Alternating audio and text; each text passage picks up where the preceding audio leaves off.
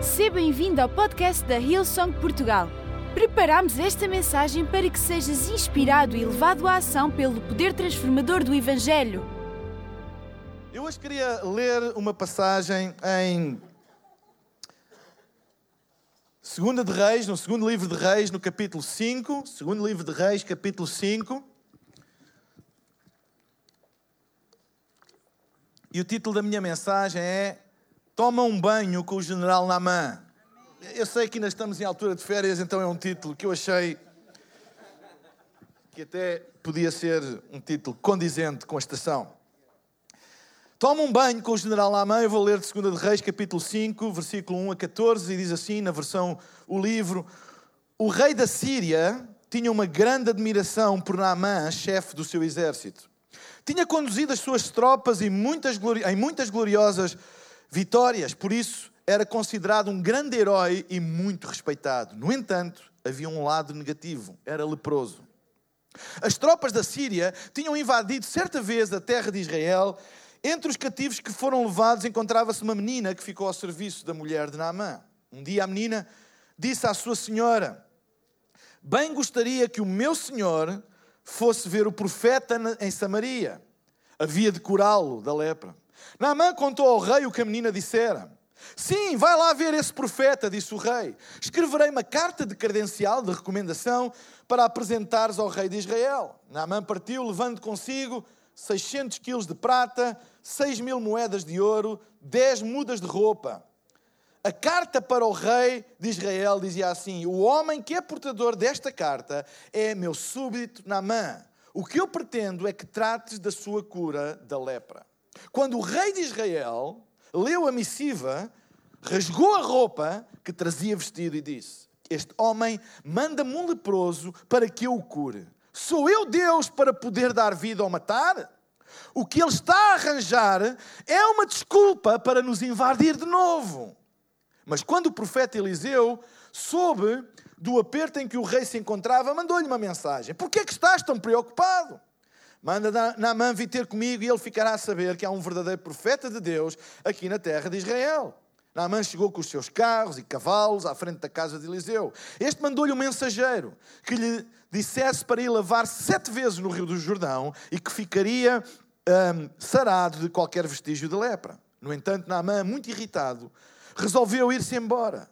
Vejam bem, disse ele, eu sempre pensei que pelo menos ele viria falar comigo poria a mão sobre as partes leprosas, invocaria o nome do Senhor seu Deus, cantaria com o grupo de louvor e com os bombeiros a liderar, com ecrã de LEDs e luzes e fumos, e eu ficaria curado. Não são os rios de Abana e Farpar, rios da Síria, de Damasco, muito melhores do que todos os rios de Israel juntos. Se a questão é lavar-me num rio, posso muito bem fazê-lo na minha terra e curar-me. E retirou-se indignado. Mas os seus ajudantes tentaram fazê-lo reconsiderar. Se o profeta te tivesse pedido para fazer uma coisa muito difícil, não a terias feito? Então por que é que não fazes isso, que é lavaste e ficaste curado? Naamã sempre aceitou descer até ao rio Jordão, mergulhou sete vezes, como Eliseu dissera, e a sua carne ficou como a de um menino, curou-se. Até aqui, esta passagem. Sabem, Naamã, como a própria Bíblia diz, Naamã, ele era o general-chefe do exército da Síria. Ele era muito respeitado na Síria, era um herói nacional, era um herói de guerra, vamos assim dizer. E era muito respeitado, e, e, o, e, o, e o, rei da Síria, Síria Ben-Anad, ele tinha uma grande consideração e confiança em Naamã. E apesar de ele ser muito respeitado e ser uma pessoa muito considerada na Síria, a Bíblia diz que ele tinha um problema, tinha um lado uh, que ele não se orgulhava tanto, que era leproso. Sabe, isso faz-me pensar que às vezes nós temos ideias de pessoas que são referências para nós e que, e que uh, admiramos e respeitamos e pensamos que a vida deles é perfeita. Mas todas as pessoas têm um lado, todas as pessoas têm alguma coisa, todas as pessoas têm algum constrangimento pessoal. Às vezes nós não sabemos, às vezes não é conhecido, às vezes não é público. Mas deixa-me dizer-te uma coisa: todas as pessoas têm as suas questões e as suas coisas para lidar. E às vezes pensamos que a vida é sempre mais fácil para os outros, especialmente se eles têm numa posição mais destacada destacada, ou se tem alguma coisa que nós gostamos, gostaríamos de ter ou de alcançar. Às vezes pensamos que a vida dessas pessoas é mais facilitada porque existe uma imagem pública de sucesso ou de, ou de alcançar alguma coisa, etc. Mas deixem-me dizer uma coisa: a vida não é fácil para ninguém, não é fácil para ninguém, não há gente que tenha a vida facilitada, a tua vida não é a mais difícil de todas, todas as pessoas, mesmo aquelas que tu admiras, têm questões pessoais para lidar. E este tinha. E era mais grave e mais profunda até do que ele próprio pensava. E a Bíblia diz que numa das escaramuças frequentes entre vizinhos de uh, sírios e israelitas, e havia muitas escaramuças fronteiriças e, e, tentativas de invasão, aliás, ainda hoje isso acontece, a, a realidade é que numa dessas escaramuças, numa incursão na, na, nos territórios israelitas, o exército sírio trouxe cativos uma série de israelitas, entre elas uma menina que agora servia na casa de Naamã. E essa menina israelita, percebendo a dor e a mágoa escondida da lepra, não da figura pública, pública Naamã, porque toda a gente, uau, Naamã não deve ter problemas, mas essa menina, tanto dentro de casa, tanto na intimidade, conhecendo as lutas, conhecendo, não é, as questões interiores e de casa, quem vive lá, como se diz, como se diz na gíria, quem está, no, quem está no convento é que sabe o que é que vai lá dentro. E ela estava no convento e ela sabia o que é que ia lá dentro e sugeriu sugeriu, e sabe, um escravo sugerir, não é mesmo? Hoje toda a gente sugere, mesmo que ninguém lhe peça opinião, toda a gente sugere, mas naquela altura não era assim. E ela encheu-se de coragem e sugeriu à mulher de Naamã e disse: Olha, eu conheço um profeta na minha terra que eu tenho a certeza que ele poderia curar Naamã desse mal. E a mulher com certeza falou com Naamã e, e, e sabem, quando nós temos uma questão, a nossa tendência de nos abrirmos a qualquer coisa é bem maior. E, e ele, olha, vou tentar, era uma questão forte. Porque se não fosse uma coisinha, ele não queria saber disso, mas ir a Israel, ir, ir ao território que ele tinha invadido, ele disse: Eu gostava e foi ter com o rei. Porque há uma maneira diplomática de fazer as coisas. Se o rei escrever uma carta de recomendação, então eu posso chegar com uma carta e dizer: Eu não venho invadir, eu venho em paz. Aliás, eu até venho pedir um favor, e ao ponto que eu vou levar bens comigo. A Bíblia diz que ele levava 150 quilos de prata, 6 mil moedas de ouro, 10 mudas de roupa, porque no conceito sírio, um profeta era um subordinado do rei. E era possível pagar os seus serviços, era assim que eles pensavam. Sabe, eu vou comprar os serviços do profeta. Eu não sou um penetra, eu não sou um, um, um, um oportunista. Eu vou lá e vou comprar esse serviço. Para ele era um serviço. Eles devem ter lá alguém, tipo um mago, um profeta que cura. Ok, eu pago. Foi isso que ele pensou. Não tinha nenhuma má intenção. Tinha, era isso que ele pensou. E foi. E quando chegou, ele apresentou a carta. Eu não sei qual eram os trâmites legais e, e, e, e, protocolares da altura, mas a carta chegou eventualmente ao rei de Israel e quando ele leu esta carta, ele teve uma reação completamente contrária. E eu hoje gostava de usar esta história para retirar algumas lições tão importantes para a nossa vida. E a primeira delas é que o estado do nosso interior determina a maneira como nós vemos as coisas. Porque o versículo 7 diz que quando o rei de Israel leu a carta, rasgou a roupa que trazia vestida, que era um sinal de indignação, rasgar as vestes, ficou indignado. Aliás, esta é uma história de muitas indignações e disse: Este homem manda-me um leproso para que eu o cure, sou eu Deus para poder dar vida ou matar? O que ele está a arranjar é uma desculpa para nos invadir de novo. Ou seja, ele fez uma interpretação de acordo com o estado do seu interior. Ele já tinha passado muitas batalhas e muitas invasões, ele conhecia os sírios de Gingeira. Eu já sei o que é. Oh, sírios, eu conheço os sírios. Eu conheço os sírios, ou seja, ele desenvolveu uma condição interior, uma imagem interior deles, que nunca aceitaria que alguma coisa pura ou inocente ou verdadeira viesse deles. Há aqui, como se diz em bom português, marosca. Há aqui alguma coisa escondida. Pessoas feridas sempre veem segundas intenções nos atos dos outros. Pessoas com questões interiores para resolver sempre veem uma interpretação de acordo, não como as coisas são, mas como eles são. A vida não é, sabe, a maneira como tu, tu vês a vida não é como a vida é, é como tu és. Como tu és, assim tu interpretas as coisas. Assim tu interpretas a vida. Ele rasgou as vestes com indignação e disse: Ele quer atacar de novo, ele quer arranjar um pretexto para atacar de novo Israel. Ele nem quis falar com ele, ele nem quis ter uma conversa para perceber as intenções. Ele Ele quer arranjar um pretexto para invadir Israel. Pessoas feridas, pessoas magoadas, pessoas desiludidas, sempre interpretam as ações dos outros de acordo com o seu estado interior. E sabem, o que é trágico disto é que muitas vezes perdem bênçãos, oportunidades, ligações que podiam ser essenciais para o seu destino por causa do seu estado interior. E perdem isso. Pessoas culpam os outros, o governo, o professor, o país, o patrão, o empregado, a polícia, o cão, o gato, o periquito, o universo que se uniu para os tramar. Ninguém acredita em mim. Toda a gente está. Quem é que já ouviu este tipo de expressões? Toda a gente, 6 bilhões de pessoas estão contra ti. É verdade? Todo mundo está contra, contra mim. Ninguém gosta de mim. Ninguém. Ninguém gosta de mim. Toda a gente diz mal de mim. Toda. Ninguém quer saber de mim. Ninguém. Aqui há tempos estava, alguém disse: Olha, pastor, não cuidam de mim na igreja. disse, Sério, olha, isso é mau ouvir, mas não tens nem. Não, tenho duas ou três pessoas que todas as semanas me ligam, mas nada mais. Oh, isso aliviou-me. Duas ou três pessoas que todas as semanas te ligam. E tu dizes: Não tens ninguém? Ou seja, o teu problema não é exterior, o teu problema é interior. Tu não consegues interpretar duas ou três pessoas que todas as semanas querem saber de ti como alguém que cuida de ti. Então o problema não é exterior, o problema é interior. É alguma coisa dentro de ti que precisa de mudar. Tu não és uma vítima. Tu não és uma vítima. Tu só és vítima da maneira como tu vês as coisas.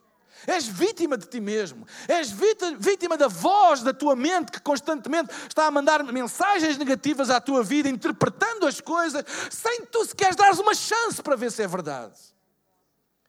Mesmo que a vida tenha sido injusta para contigo, tu tens sempre a escolha, eu tenho sempre a escolha de me levantar acima dos meus constrangimentos pessoais e continuar, permanecer, vencer e alcançar. Eu tenho sempre uma escolha, mesmo quando a vida não é justa, mesmo quando a vida me passa uma partida, mesmo quando a vida me passa uma rasteira, no fim do dia eu tenho uma escolha de me levantar outra vez, voltar a acreditar e continuar a lutar por aquilo que eu acredito. Há pessoas que rasgam as vestes com indignação cedo demais. Não rasgues vestes, a roupa está cara. O versículo 8 diz: Mas quando o profeta Eliseu soube, disse: Por que é que estás tão preocupado? Disse: Ei, qual é a cena? O homem veio à procura de cura e tu já estás aí com um ganda filme? Manda lá ter comigo. Manda ter comigo. Nós precisamos de vozes proféticas na nossa vida para nos salvar de nós próprios. Pessoas que tenham a coragem de dizer a verdade, a palavra de Deus, e salvar-nos das nossas próprias interpretações das coisas. Ah, sabem, ah, eu, eu, eu estou um bocadinho cansado daquele tipo de amizade. Eu sou muito amigo, eu estou sempre contigo. Sempre, eu, eu, sabe, eu, eu, sempre solidário contigo. Se estás a sofrer, eu sofro contigo. Uau! Se estás a, eu, eu, sabem, o que é que eu chamo isso? Amizade de lame ferida. Nós precisamos de alguns amigos com coragem na nossa vida e assim: ei, man, deixa lá isso. Segue em frente. Isso, olha, isso é a tua maneira de ver. Segue em frente. Tens uma pessoa que não gosta, tens cinco que gostam. Tiveste uma queda na vida, mas Deus já te levantou cinco vezes. Estás a passar um mau bocado, mas quantas vezes Deus foi fiel e te levantou? Ei, segue em frente. Nós precisamos de vozes proféticas, porque vozes proféticas não dizem aquilo que as nossas feridas querem, dizem aquilo que o nosso propósito quer. Às vezes nós vivemos como que numa, numa, numa bolha emocional, como que numa dependência emocional, como se as nossas feridas e dores mandassem na nossa vida, mas não mandam. O teu propósito manda na tua vida acima das tuas dores e das tuas feridas. E que haja vozes que falem ao teu propósito e não apenas às tuas feridas. Sabem? Ter um propósito na vida é o melhor analgésico para a dor. Porque há dias que não apetece, há dias em que estamos magoados, há dias em que apetece desistir, mas o propósito de Deus na nossa vida é como que um analgésico diz: levanta-te lá mesmo que doa, continua a andar mesmo que doa, porque tu tens um propósito na vida e eventualmente a dor vai embora e o propósito continua. Nós precisamos de pessoas na nossa vida com uma voz profética e que não tenham medo de nos dizer, nas nossas horas de vitimização, que o problema está em nós e não nos outros. Não nas circunstâncias, mas na maneira como nós estamos a olhar para as coisas. Deixem-me dizer o seguinte: se quem está a tomar notas, que são os que vão para o céu, tomem esta nota. Quando estamos muito focados em nós, os problemas e as suas causas estão sempre nos outros. Vou repetir. Quando estamos muito focados em nós, o problema, os problemas e as suas causas estão sempre nos outros. Quando estamos focados em Deus, o problema e as suas causas estão sempre em nós. Quando tu te focas em Deus, os problemas e as suas causas estão sempre em ti, ou seja, tu tens a capacidade de mudar isso, porque está em ti.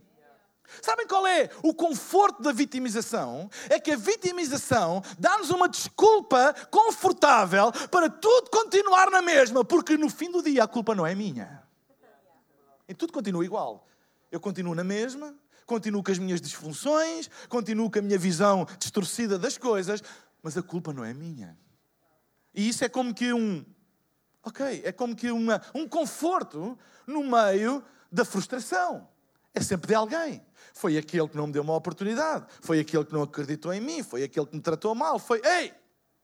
Mas quando nós nos focamos em Deus, Deus retira os teus olhos dos outros e coloca naquilo que tu podes fazer.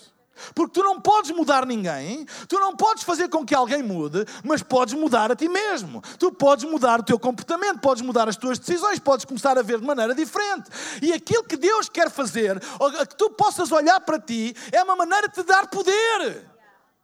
É dar-te poder, é o poder de mudar, é o poder de decidir. Eu não, eu não sou uma vítima, os outros não decidem como é que vai ser a minha vida. Eu não quero saber se ele me tratou mal, se me tratou bem, se ele acredita em mim, não acredita em mim, se me dá uma oportunidade ou não. O meu futuro não está nas mãos deles, o meu futuro está nas mãos de Deus, e se eu focar em Deus, Ele vai me dar a capacidade e a habilidade de eu continuar a tomar decisões em direção ao meu propósito. Eu estou cansado de ouvir pessoas ao fim de 20, 30 anos dizerem ah, porque ninguém acreditou em mim há 20 anos, eu tinha muito. Ei! Para lá com isso! Para com isso! Esta mentalidade produz, esta mentalidade de que é os outros e que é circunstância, é tudo fora de nós, produz gente infantil, apesar da idade, que é um dos problemas da nossa sociedade, é o prolongamento da infância. Criança é criança. Agora, uma pessoa com 20 anos agir como um bebê não é normal.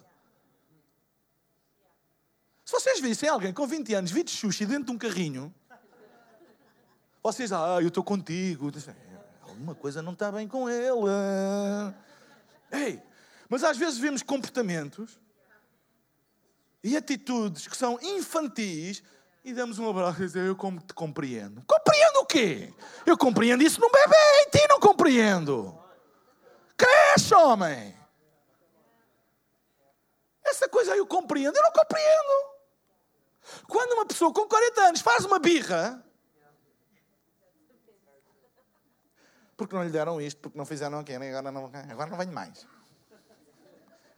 Agora, ei, isso não é, pessoal, isso não é normal. Isso é uma disfunção de crescimento. Ei, e nós precisamos de amigos que dizem assim, pá, man, deixa as fraldas, pá. Cresce.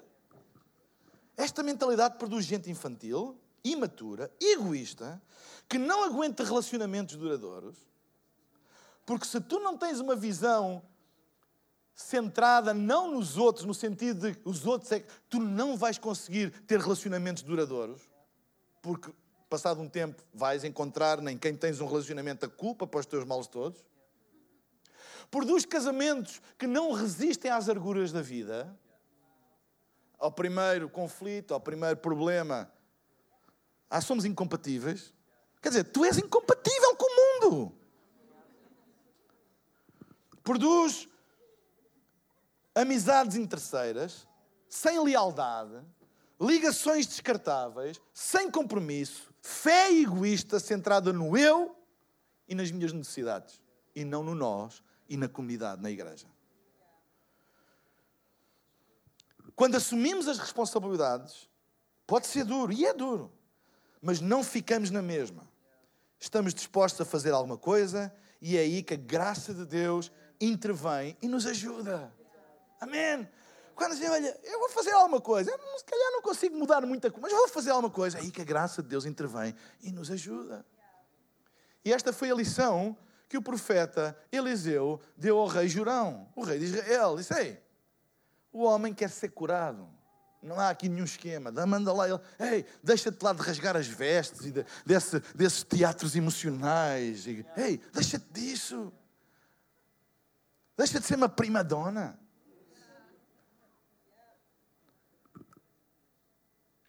Mas Eliseu e a sua luta contra as questões interiores não acabou por aqui. Veio Naamã. Versículo 12 diz: Naamã chegou com os seus carros e cavalos à frente, tipo em entourage, não é? Da casa de Eliseu.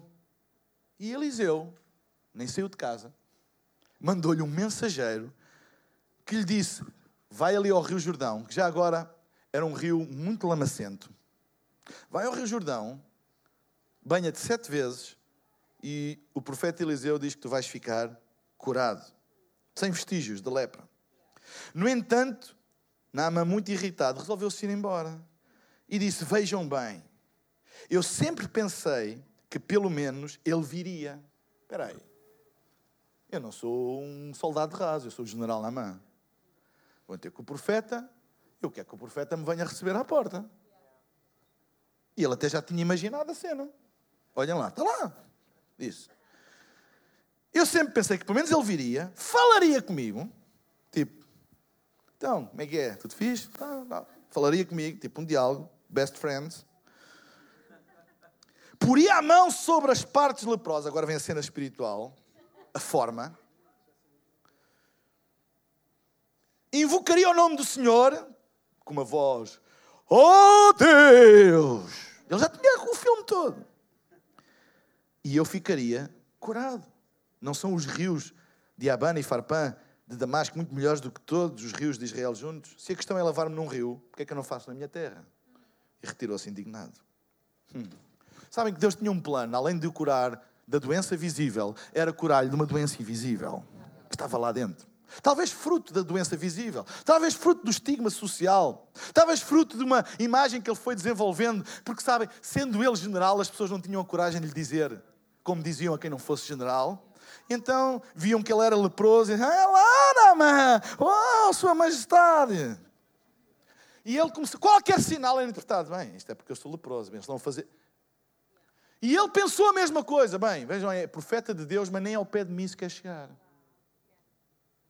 Mandou o empregado, tipo o copeiro, prova, prova a comida, se morreres, morres tu, não morro eu.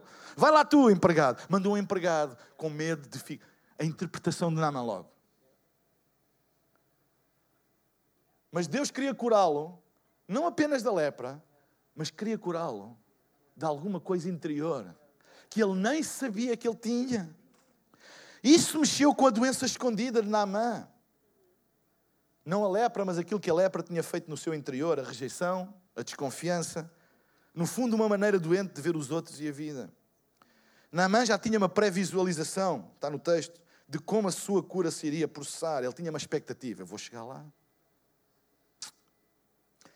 Vou chegar lá e está o profeta à porta, tipo já em contacto com Deus. Eu chego com o meu, a minha entourage, tipo o carro dos seguranças à frente, o, o carro de empastelamento de comunicações a seguir, tipo presidente dos Estados Unidos, não é? Tudo ali, eu chego, eu saio e o profeta já está, e eu, vem, ele vem me cumprimentar com toda a deferência, com toda a honra, Senhor General, muito bem-vindo aqui aos aposentos proféticos, uh, muito bem-vindo, uh, temos aqui o lounge de boas-vindas, temos aqui, muito bem-vindo, uau, bem-vindo bem, bem aqui. Senhor General, é uma honra tê-lo aqui no, no, neste, neste Summer Camp profético aqui, uh, tão bom tê-lo aqui, olha, sabemos da sua situação, estamos vamos fazer tudo para você sair daqui satisfeito, não é?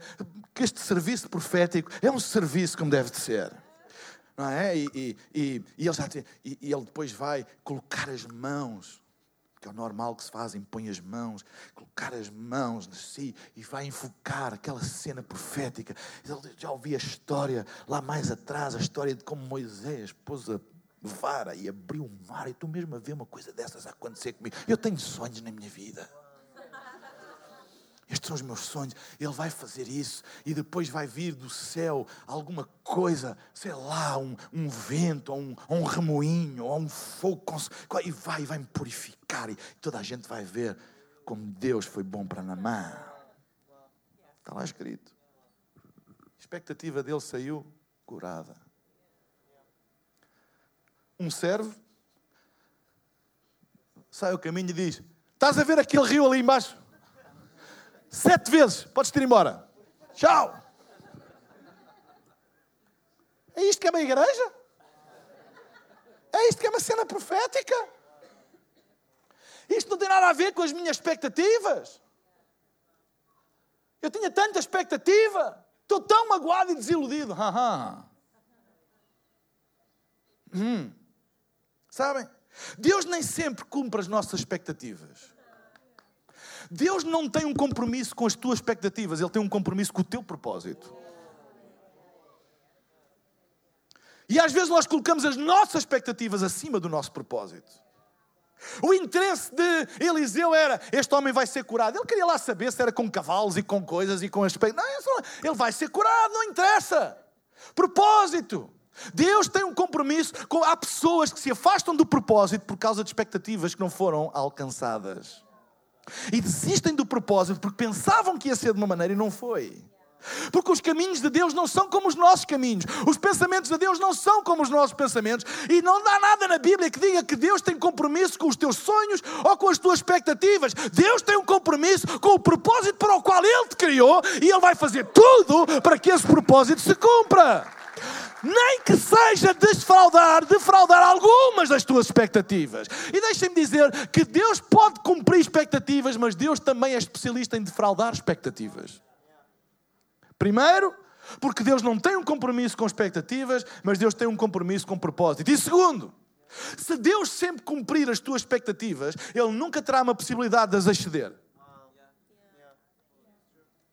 Ou seja, nós limitamos Deus às nossas expectativas. Deixa-me dizer, tu podes ter muitas grandes e enormes expectativas, mas Deus é maior do que isso tudo.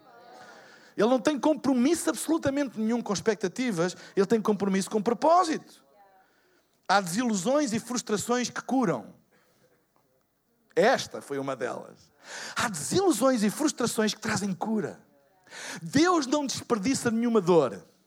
Deus não desperdiça nenhuma das tuas frustrações. Ele tem um propósito para todas elas.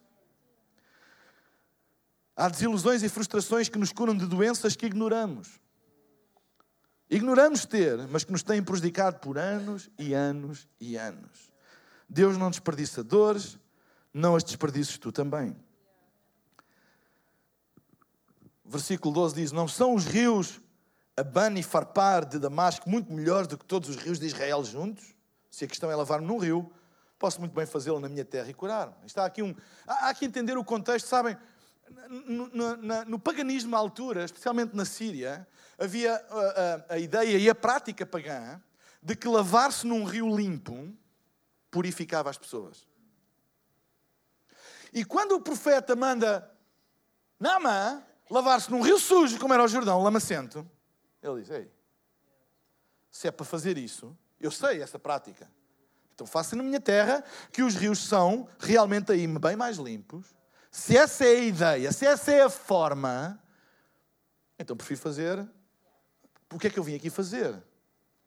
Quer dizer, eu vim desde da Síria até Israel, para me dizerem uma coisa que eu já sei. Até faz pensar, algumas pessoas vêm à igreja, ah, eu já ouvi aquilo que o pastor ensinou hoje, ah, isso eu já sei. Aquilo que foi ensinado, ah, isso eu já ouvi. Ah, não, isso, eu quero é coisas novas.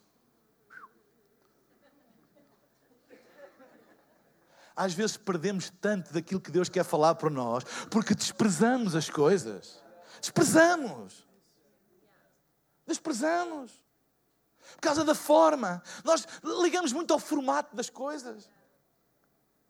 Foi por isso que os judeus rejeitaram Jesus. Porque ele, sendo Deus, ele não veio em forma de Deus, mas em forma de homem. E como homem, em forma de servo. E eles não por causa da forma.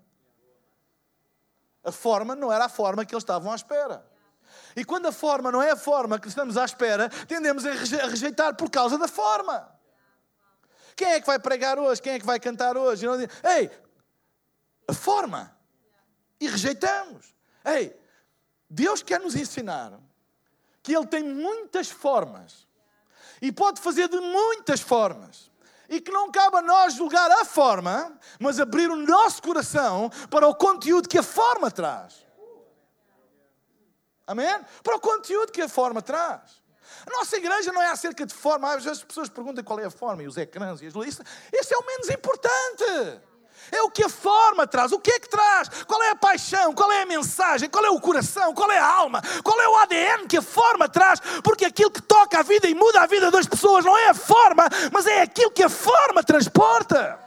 Ele era Deus, mas não estava em forma de Deus, estava em forma de homem, mas era 100% Deus. Só que estava numa forma diferente, mas o que ele carregava era divino. E foi rejeitado não pelo conteúdo, mas pela forma. E o que Naamã estava a interpretar era a forma. Essa é a minha forma, isso é o que toda a gente lá diz. Os magos e os, os mágicos da Síria dizem para eu me lavar em rios puros. Agora venho aqui para um rio lamacento. E este profeta manda-me lavar sete vezes. E retirou-se indignado. Deixa-me dizer-te uma coisa. Não há bênção nenhuma em retirar-te indignado de nada. Às vezes há coisas que temos que nos retirar, mas retira-te em paz. Quando tiveste de retirar de algum lado, retira-te em paz.